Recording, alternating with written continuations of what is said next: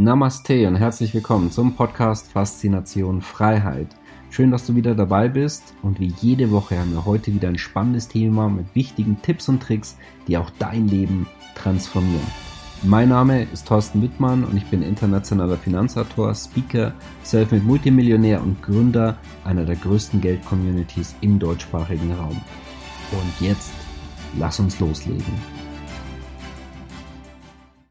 Inflation, Finanzcrash, wo jetzt Geld anlegen. Wir freuen uns heute, einen besonderen Gast bei uns zu haben, und zwar erneut Dr.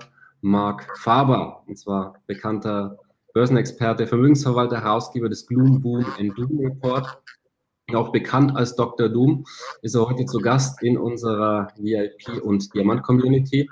Unter anderem auch der CEO von der kapitalmäßig größten US-Bank JP Morgan ist einer der zahlreichen Lesers von äh, Mark Fabers Report. Und Mark Faber ist für unangenehme Prognosen bekannt, hat historisch schon häufig Börsenwendepunkte richtig prognostiziert. Von dem her, wir schalten heute hier live nach Thailand. Mark, schön, dass du heute mit dabei bist. Ja, danke, dass ich da teilnehmen darf. Ja, und die, kommen wir gleich zu den ersten Fragen, denn die Welt ist gespalten. Nicht nur bei der Bevölkerung, auch bei den Finanzanalysten. Ähm, du bist ja auch jemand, der für unangenehme Prognosen ja richtig berüchtigt bekannt ist. Ähm, was, was siehst du die nächsten Jahre kommen? Glaubst du eher an Inflation? Glaubst du, dass wir jetzt wirklich, äh, dass die Luft immer dünner wird? Sprich, dass es Richtung einen Finanzcrash kommen könnte? Wie, wie sind die aktuellen Tendenzen deiner Meinung nach? Ja gut, also glauben äh, ist schwierig, zu, etwas zu glauben, wenn man keine Ahnung hat. Und der Grund, weshalb jegliche Prognose sehr schwierig ist im Moment, ist, dass die Märkte von den Notenbanken und von den Regierungen durch äh, äh finanzpolitische Maßnahmen stark beeinflusst werden. Verstehen Sie, ein freier Markt ist ein Markt, äh, wo alle Teilnehmer einzeln keinen Einfluss haben. Also sie können den Markt, äh, der Einzelne kann den Markt nicht beeinflussen. Aber im jetzigen Moment, zur jetzigen Zeit, können die Notenbanken äh, die Zinsen manipulieren. Sie können die Währungen, äh, die Devisenkurse auch manipulieren. Und durch Staatseingriffe äh, kann man natürlich eine äh, Einkommensverteilung beeinflussen, indem man, sagen wir, wohlhabende Leute sehr stark besteuert und Subventionen an allerlei von Leuten erteilt und so weiter und so fort. Und äh, das verzerrt dann die Märkte ganz gewaltig. Ich würde behaupten oder glauben, nachdem das gemacht worden ist in den letzten 20 Jahren rund oder noch mehr, dass die Notenbanken weiterhin Geld drucken werden und dadurch die Kaufkraft des Geldes weiterhin abnehmen wird. Wie Sie wissen, auch in Deutschland und in Europa, aber sicher auch in den Vereinigten Staaten und in den Schwellenländern ist heute eigentlich äh, alles teurer als vor 20, 30 Jahren. Ich spreche nicht einmal davon von den Jahren 1940 bis 1960, als ich äh, aufwuchs, wo alles wesentlich billiger war als heute. Also wir hatten äh, eine gewaltige Erhöhung der Lebenskosten, auch wenn sie nicht jedem ersichtlich sind.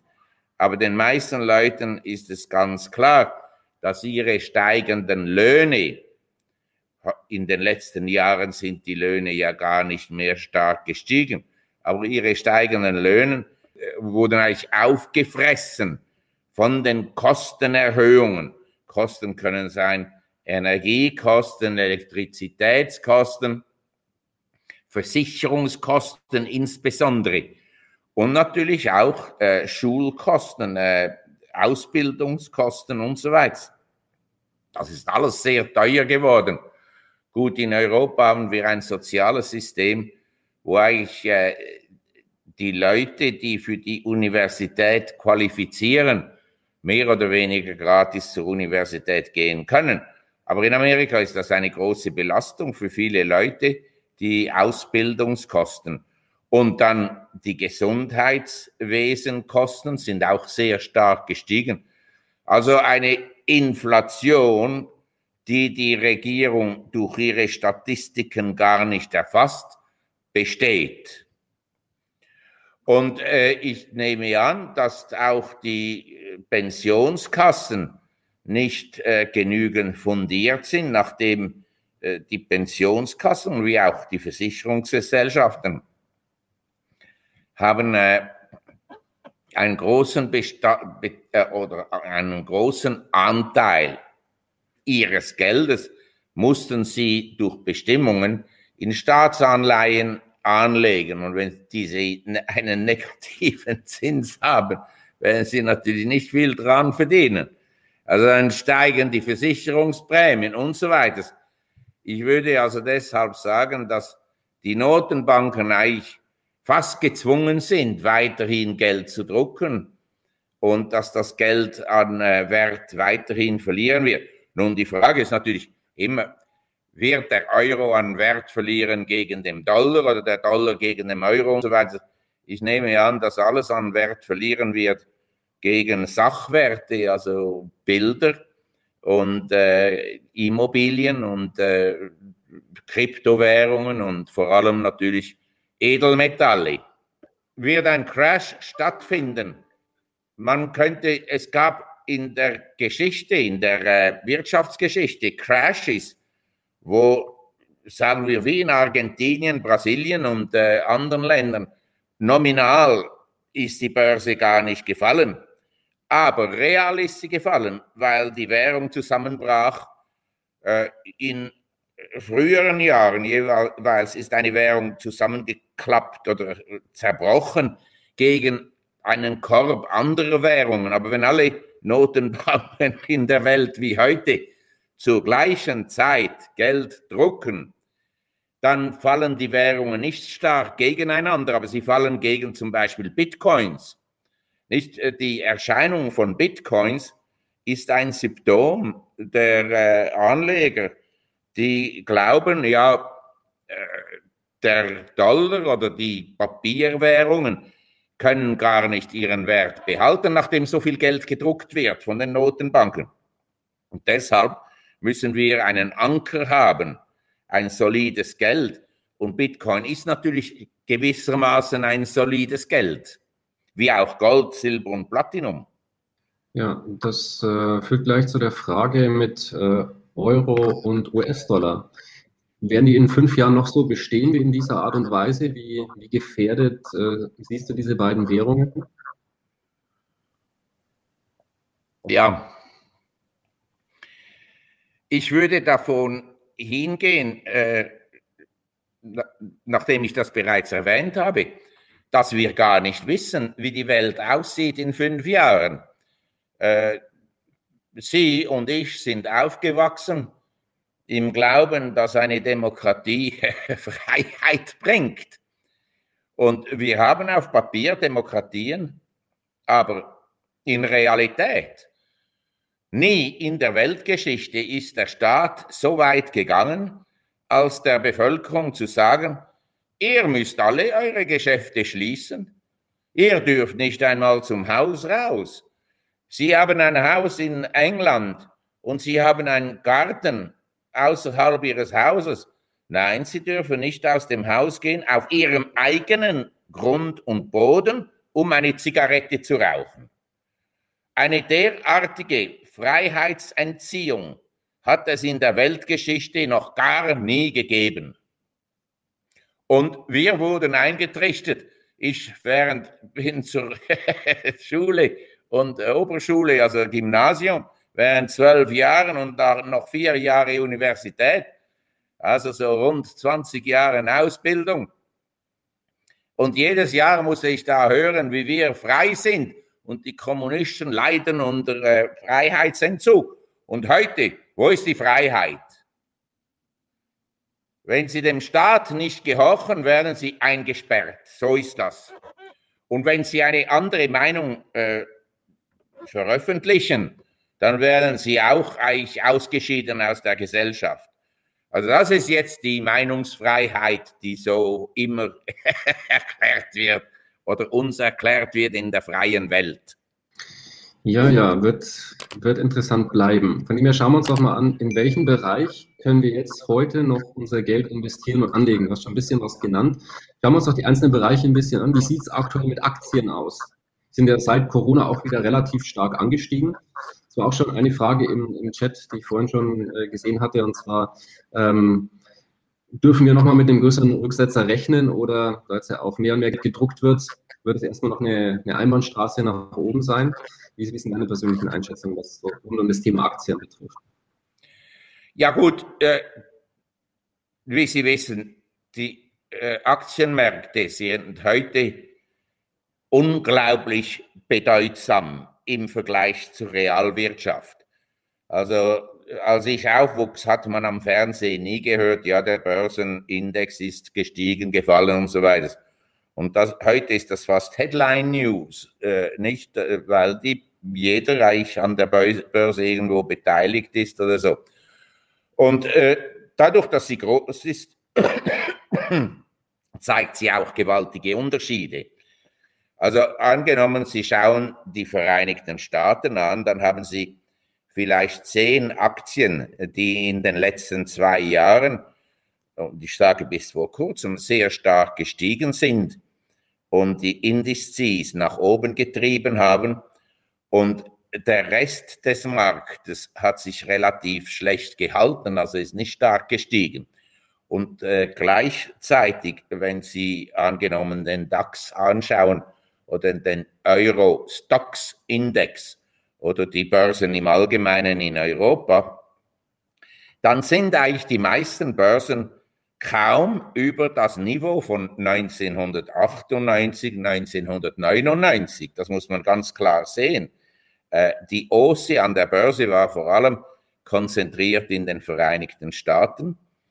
Und äh, dadurch, dass das entstehen ist, diese Überbewertung oder hohe Bewertung in gewissen Aktien in den Vereinigten Staaten und die Vernachlässigung von Werten in Europa, Aktien in Europa und in Schwellenländern, äh, hat, es, hat es einen gewissen Wert jetzt in äh, äh, Gesellschaften zu investieren, in beidem Europa und äh, in äh, Schwellenländern, insbesondere in Asien. Weil die Schwellenländer, die haben sich relativ gut gehalten bis 2015. Aber seit 2015 sind sie äh, schwach gewesen gegenüber, also im Vergleich zu der Börse in Amerika. Also deshalb würde ich sagen, in Aktien investieren, ja ein Teil seines Vermögens, denn ich denke, dass wenn Sie gute Gesellschaften investieren, wohlverstanden, zu einem vernünftigen Preis. Denn ich kannte Zeiten, wo man gute Gesellschaften erwerben konnte. Und damals waren das andere Gesellschaften, aber es waren die beliebtesten Gesellschaften waren Kodak, Eastman Kodak und Polaroid und Xerox und Boros und IBM und so weiter. Das waren alle und Avon Products. Das waren alle Gesellschaften, die sich dann nicht besonders gut hielten. Äh, aber eben in den 70er, 80er Jahren, Anfangs 80er Jahren sind die Ölaktien sehr stark gestiegen. Und ich könnte mir vorstellen, dass wir heute in vernachlässigte Sektoren, also vor allem so zyklische Werte äh, und auch Finanzwerte, die sind nicht stark gestiegen. Also historisch gesehen ist natürlich Deutsche Bank sehr tief äh, bewertet, historisch gesehen. Aber es muss natürlich, äh, es liegt an der Führungsspitze. Wenn einmal die Banken in Europa äh, gut äh, geführt würden und äh, kapitalistisch äh, gemäß geführt würden, würden sie schon Geld verdienen. Aber wenn die Führungsspitze natürlich zu viel aus dem Gewinn rausnimmt für sich, dann bleibt eben nicht sehr viel als Dividende übrig für die Aktionäre und so weiter. Also es gibt Sektoren, die tief bewertet sind, vor allem in den Schwellenländern. Also ich könnte Ihnen hunderte von Aktien zeigen in Asien, die eine Dividendenrendite haben von rund 4, 5 Prozent und äh, relativ gut finanziert sind. Sind keine brillanten Industrien, aber meiner Ansicht nach könnten sie äh, über die nächsten fünf Jahre einen Gesamtertrag von rund äh, 7, 8 Prozent pro Jahr innen bringen. Aber das muss man also ganz genau realisieren. Die hohen Bewertungen, die wir heute haben im Allgemeinen in der Welt, nicht die Obligationen sind sehr teuer, sie haben ja negative Zinsen in vielen Fällen. Äh, diese hohen Bewertungen garantieren ihnen äh, keinen hohen jährlichen Ertrag. Mit anderen Worten, die Performance wird enttäuschend sein. Also ich würde mir vorstellen, angenommen, Sie haben ein Vermögen von 100 Millionen oder einer Milliarde, werden Sie glücklich sein, wenn Sie auf Ihrem Gesamtvermögen rund 4, 5 Prozent verdienen pro Jahr und nicht mehr. Mhm. Wie sieht es mit dem Thema Edelmetalle aus? Ähm, wurde gerade schon mal angedeutet. Interessanter, wichtiger Bereich aktuell. Wenn ja, wie viel Prozent vom Gesamtvermögen kann man hier investieren?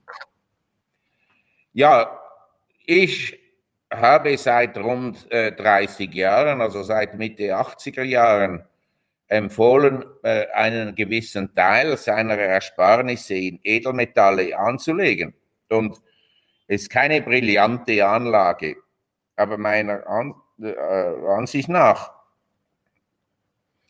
äh, angenommen, Wir haben keine Expropriation, also keine Enteignung des Vermögens, was bei den Sozialisten und den Grünen natürlich kommen könnte. Aber äh, angenommen, wir haben das nicht, dann würde ich äh, glauben, dass äh, ein Teil angelegt in Edelmetalle die Kaufkraft erhalten wird. Das ist keine brillante Anlage, die sich verhundertfachen wird, aber es ist eine Anlage, die die Kaufkraft erhält. Also Gold war bei 30 Dollar im Jahre in den 60er Jahren. Und dann ist es gestiegen auf 800 Dollar, 850 im Jahre 1980. Da ist es gefallen auf rund so 250, 350 in den 80er Jahren und ist dann von rund 300 im Jahre 1999 auf heute 17, 1800 gestiegen. Also es ist schon gestiegen, aber es ist natürlich nicht so ein rasanter Aufstieg wie Bitcoins oder so. Das muss man sich klar sein. Aber Sparen, das ist ein Unterschied zwischen Spekulieren und Sparen. Äh, Sparen ist ein äh, langzeitiger Prozess, ein äh, langfristiger Prozess. Und äh, bei Gold, eben mit Ausnahme der Enteignung, sehe ich eigentlich kein gewaltiges Risiko. Nicht bei Bitcoins, Sie und ich wissen nicht ganz genau, was der Wert sein sollte. Sollte er 37.000 sein, Dollar, oder sollte er 100.000 sein oder 20.000? Das wissen wir nicht ganz genau. Äh, aber bei Gold wissen wir wenigstens, was die Produktionskosten sind und was die, die Gesamtmenge des Goldes in der Welt ist im Vergleich zu der Geldmenge. Das können wir ausrechnen. Hm. Ja, zum Thema Krypto und Bitcoin kommen wir auch gleich noch. Aber was mich noch interessieren würde, ist, wir haben jetzt über Gold gesprochen, aber es gibt ja auch noch das zweite große Edelmetall Silber ähm, vermehrt möglicherweise in Silber hineingeben, hat mehr Schwankungen, vielleicht auch mehr Potenzial zukünftig oder mehr in Gold? Ja, ja, natürlich. Ich nehme alle Edelmetalle, also Platinum, Silber und Gold. Natürlich können Sie mir die Frage stellen, ja, wird Silber stärker steigen als Gold? In einer Spekulationswelle, wenn Gold noch im Moment hat es eine große spekulative Nachfrage nach Gold. Die spekulative Nachfrage ist, ist nach allem anderen, von Immobilien bis äh, Kryptowährungen, bis äh, Optionsspekulationen und so weiter. Aber die spekulative Nachfrage nach Gold ist im Moment nicht sehr hoch. Und deshalb in den letzten zwei, drei Monaten, als Gold sich äh, gut gehalten hat, ist Silber nicht stärker gestiegen als Gold, sondern eher weniger. Aber wenn einmal eine spekulative Nachfrage entstehen würde, dann würde wahrscheinlich Silber stärker steigen. Und ich habe Silberpositionen und Silberaktien. Mhm. Okay, wunderbar. Thema Krypto. Wir haben schon gerade ein bisschen drüber gesprochen. Ähm, polarisiert sehr, sehr stark die Finanzwelt. Es gibt kaum irgendwo dazwischen, zwischen nee, Bitcoin gleich Shitcoin hat keinen inneren Wert und ist absoluter Blödsinn oder Bitcoin ist quasi das neue Geld. Das ist die Rettung, wenn man sich vor Inflation und einem potenziellen Finanzcrash retten möchte. Ja, wie siehst du die Situation? Nicht. Es gibt viele Beobachter, die sind negativ über Bitcoin, weil sie sagen, es hat keinen Wert. Äh, das stimmt wahrscheinlich schon, aber ich möchte dazu hinweisen, dass angenommen Sie sich im äh, Urwald verirren, in Afrika oder in Südamerika irgendwo, und das Einzige, was Sie mit sich tragen, ist ein Van Gogh-Bild. Und Sie treffen dort eine Gesellschaft, die noch nie einen Van Gogh gesehen hat und auch nie eine Zeitung gelesen hat. Und für diese Gesellschaft ist der Wert des Van Goghs genau so viel wie der Verbrennungswert dieses Bildes, mehr nicht. Weil sie können das, den Van Gogh nicht essen. Für sie hat er gar keinen Gebrauch und so weiter. Äh, der, äh, die Verurteilung von Bitcoins aufgrund der Tatsache, dass es keinen Wert hat, äh, könnte man anbringen an allem. Nicht? Was ist der Wert einer Gutenberg-Bibel? für jemanden äh, aus einem primitiven Stamm im Urwald. Gar keinen Wert. Für uns schon ein Sammelwert, weil es gibt nur acht oder zehn Gutenberg-Bibeln auf der Welt und so weiter. Und das ist eben der Vorteil von Bitcoin, das ist beschränkt auf 22 Millionen Stück. Aber es ist klar, die Konkurrenz für Bitcoins äh, kann entstehen durch Ethereum und andere Kryptowährungen. Verstehen Sie? Bei Edelmetallen haben Sie drei. Silber, Gold, Platinum. Können Sie eigentlich den Wert dieser drei Edelmetalle berechnen äh, pro Geldeinheit jeden Tag oder jedes Jahr oder jeden Monat? Bei den äh, Kryptos kann man das eigentlich äh, unbeschränkt erhöhen, die Anzahl von Kryptos. Und deshalb äh, fragen sich äh, oder stellen sich Fragen, ist das, was ist eigentlich der Vorteil, dass eine Regierung Kryptos herausgibt? Da können Sie die Menge genauso erhöhen wie bei dem Papiergeld. Und das sind Fragen, die sind also noch nicht ganz beantwortet. Und die zweite ist noch das Weitere. Äh, angenommen, Sie gehen einkaufen wo es auch immer ist, in einem Supermarkt oder kleiner Laden und so weiter. Und Sie bezahlen mit einer Kreditkarte oder mit einer Prepaid Card oder vielleicht in Zukunft mit Bitcoins. Dann müssen Sie natürlich sicher sein, auch bei einer Kreditkarte, dass in demjenigen äh, Moment, wo Sie bezahlen, das Internet funktioniert. Sonst, wenn ich ein Verkäufer bin in einem Laden und Sie kommen mit einer Kreditkarte, das Internet funktioniert nicht, kann ich Sie nicht abbuchen. Verstehen Sie? Äh, das führt im Übrigen äh, manchmal zu ganz äh, unangenehmen und peinlichen Situationen. Sie sind in einem Hotel. Sie haben Ihren Stundenplan und alles und müssen das Hotel um 8 Uhr morgens verlassen weil Ihr Flugzeug um 10 Uhr abfliegt. Um 8 Uhr kommen Sie nach unten, da hat es äh, zuerst einmal eine lange Schlange von Leuten, die auch auschecken wollen. Dann verlieren Sie schon die ersten 20, 30 Minuten. Kommen Sie an den Schalter, äh, sagt man Ihnen, oh, es tut uns leid, dass äh, unser Computersystem ist down, funktioniert nicht. Äh, wenn Sie kein Bargeld haben, können Sie nicht auschecken. Sie, sie können gar nicht gehen. Man lässt sie nicht weg. Und deshalb sage ich, alles, das, was elektronisch äh, eigentlich äh, bedingt ist oder durch die Elektronik und Internet ermöglicht wird, kann von einem Moment zum anderen abgestellt werden. Also wenn die Regierung jetzt in 30 Sekunden beschließt, wir schalten den Markt ab, das kann sie machen heute. Die Technik ist da.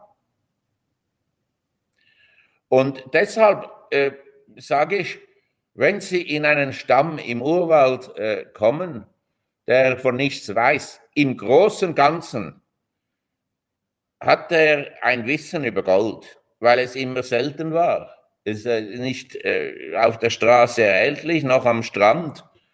Und äh, das Gold, das sie mit sich tragen, hat große Nachteile. Also heutzutage durch einen Flugplatz mit drei Kilo Gold zu gehen, ist ein gewisses Risiko, weil sie müssen nur einen Beamten haben, vor allem in Amerika, der wird sofort sagen, ja, sie sind ein Geldschmuggler und äh, Drogenhändler oder was auch immer weil in Amerika gibt es gar keine Bildung mehr. Das sind alles ungebildete Leute, die da bei der Regierung arbeiten, zuoberst am meisten. Aber äh, das, ist eben, das sind eben gewisse Probleme, äh, die man sich durchdenken muss. Weshalb halten Sie Gold oder Silber oder Platinum? Der einzige Grund ist eigentlich als Versicherung, wenn das Finanzsystem das, wie wir wissen, heutzutage höchst unstabil ist, weil es manipuliert wird durch Notenbanken äh, und überverschuldet ist.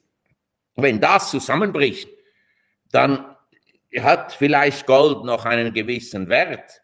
Aber wenn das Finanzsystem zusammenbricht, ist es wahrscheinlich äh, zur gleichen Zeit ein Zusammenbrechen der Gesellschaft und dann funktioniert das Internet vielleicht nicht mehr.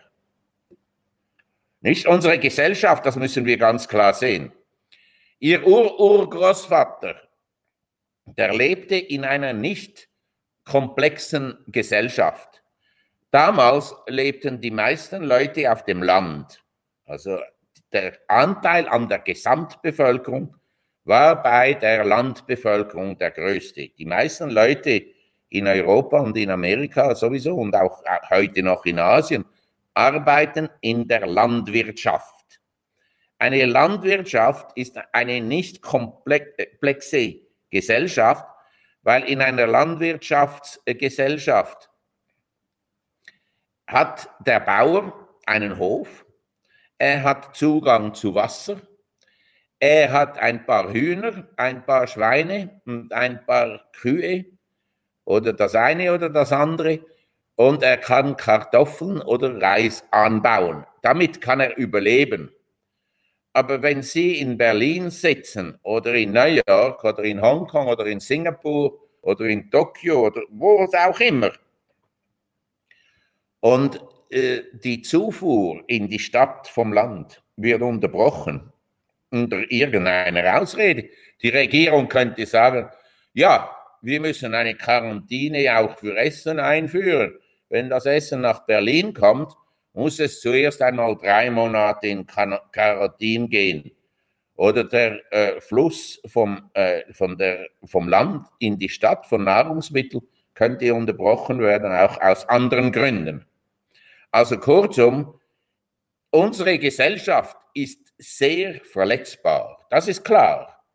Am wenigsten verletzbar sind sie, wenn sie auf dem Land wohnen. Und deshalb in den letzten 18 Monaten, und das habe ich seit Jahren gesagt, Grundstücke in der Stadt sind relativ teuer und auf dem Land sind sie spottbillig gewesen. Sie sind jetzt angestiegen auf dem Land, weil es gibt jetzt eine Stadtflucht,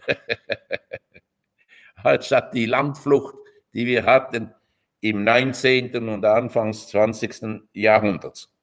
Gut, also jetzt so abschließend zu diesem Geldanlageteil. Vielleicht können wir noch zusammenfassen und nehmen auch beispielsweise noch Immobilien, vielleicht auch Rohstoffe noch mit rein. Haben wir schon, jetzt haben wir heute über die, die wichtigsten Geldanlagegattungen gesprochen. Wie könnte jetzt so ein gesunder Anlagemix aussehen? Gleichmäßig auf diese, auf diese Bereiche Dann Krypto haben wir auch ein bisschen gesprochen. Ein paar Prozent mit reinnehmen oder im Zweifel eher weglassen? Wie, ja, gut. Äh, äh, die Frage würde ich so beantworten. Angenommen, Sie gehen zu einem Arzt und sagen, ja, Ihrer Meinung nach, was für Pillen sollte ich eigentlich nehmen? Äh, was ist gut?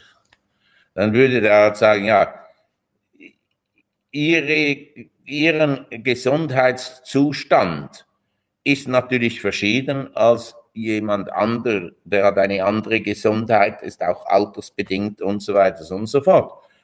Also wenn einer jung ist und eine Stelle hat, wo er gut verdient und diese relativ äh, sicher ist, dann kann er äh, investieren. Etwas anders als jemand, der pensioniert ist und von, seiner, äh, von seinem Vermögen leben muss. Ich muss nicht von meinem Vermögen leben, aber ich möchte es einfach erhalten. Es ist keine Frage, das noch wesentlich zu erhöhen, weil äh, ich nehme an, und das weiß ich nicht. Aber ich nehme an, dass ich es nirgendwo mitnehmen kann.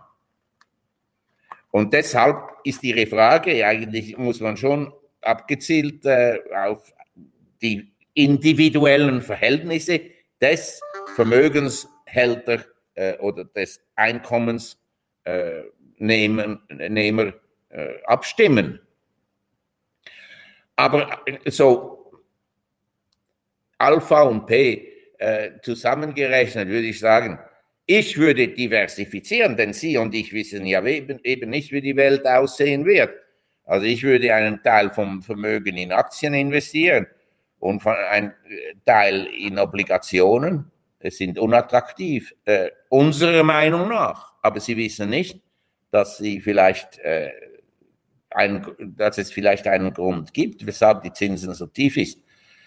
Also man könnte, ich könnte mir vorstellen, in einer Umgebung, wo alles zusammen krachen würde, gewisse Staatsanleihen vielleicht gar keine schlechte Anleihe ist, wenn alles zusammenkracht um 30 Prozent oder 50 Prozent, dann ist eine Anlage gut, die nur äh, um 2, 3 Prozent an Wert verliert. Verstehen Sie? Das, wir wissen nicht. Also ich würde einen Teil in Aktien anlegen, einen Teil in Obligationen ein Teil in Edelmetalle und Kryptos und ein Teil in Immobilien ohne Schulden. Mhm. Okay, wunderbar. Und wenn wir schon über Obligationen und Anleihen sprechen, welche können sich da besonders gut halten? Sprechen wir da auch über Euro-Anleihen oder ganz andere Staaten wie Norwegen beispielsweise? Ja, also in Amerika sind äh, die Staatsanleihen in den letzten neun Monaten sehr stark gefallen. Also die Zinsen auf 10- und 30-jährigen Staatsanleihen in Amerika haben sich fast vervierfacht in den letzten 18 Monaten. Und jetzt sind die Staatsanleihen in Amerika äh, kurzfristig überverkauft, also sie sind oversold. Und äh, deshalb könnten sie sich erholen. Angenommen, die Börse in Amerika fällt 20 Prozent.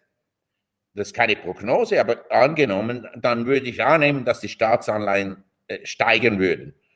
Und es gibt eine Theorie, die sagt, äh, die jetzige Inflationswelle mit den Preissteigerungen ist temporär. Das ist man muss diese Theorie äh, berücksichtigen, sicher. Und falls diese Prognostiker recht haben, dann werden natürlich die Zinsen nochmals fallen in Amerika. Äh, ich bin negativ über den Dollar, aber beim Euro ist nicht viel, vieles Besseres. Verstehen Sie? Ist, deshalb sage ich, Edelmetalle würde ein, äh, mein Anteil ist fast 30 Prozent in Edelmetallen. Und ich bin eigentlich damit nicht brillant gefahren in den letzten 20 Jahren, aber gut gefahren. Bin ich zufrieden. Und ein Teil in Immobilien. Aber eben gesagt, äh, ich glaube, gewisse Immobilien werden nicht stark steigen. Also ein äh, Ladenhaus in einer Großstadt nicht an der Triple A Location wird wahrscheinlich nicht stark steigen. Aber wenn Sie in eine kleine Siedlung gehen und ein Gebäude oder ein Stück Land wie in Italien gratis erhalten können und Sie bauen das um und Sie haben selber gewisse handwerkliche äh, Geschicke, dann äh, könnte ich mir vorstellen, dass das eine recht gute Anlage ist. A, in ihre Lebensqualität und B, in äh, ihr äh, tägliches Leben und äh, als Anlage langfristig. Wunderbar. Dr. Marc Faber, Herausgeber des Gloomboom in Doom Reports, vielen Dank für ein sehr spannendes Interview. Ja, danke vielmals und alles Gute Ihren Zuschauern und Zuhörern. Schön, dass du wieder dabei warst. Wenn dir der Podcast gefällt, erzähle gerne dein Umfeld davon, sodass auch dieses von den Inhalten profitieren kann. Und falls du es nicht schon gemacht hast, abonniere den Kanal, damit du künftig keine Folge verpasst und vor allen anderen informiert bist. Gerne kannst du uns auch einen Kommentar und eine positive Bewertung bei Apple Podcast dalassen. Bis zum nächsten Mal, dein Thorsten Wittmann.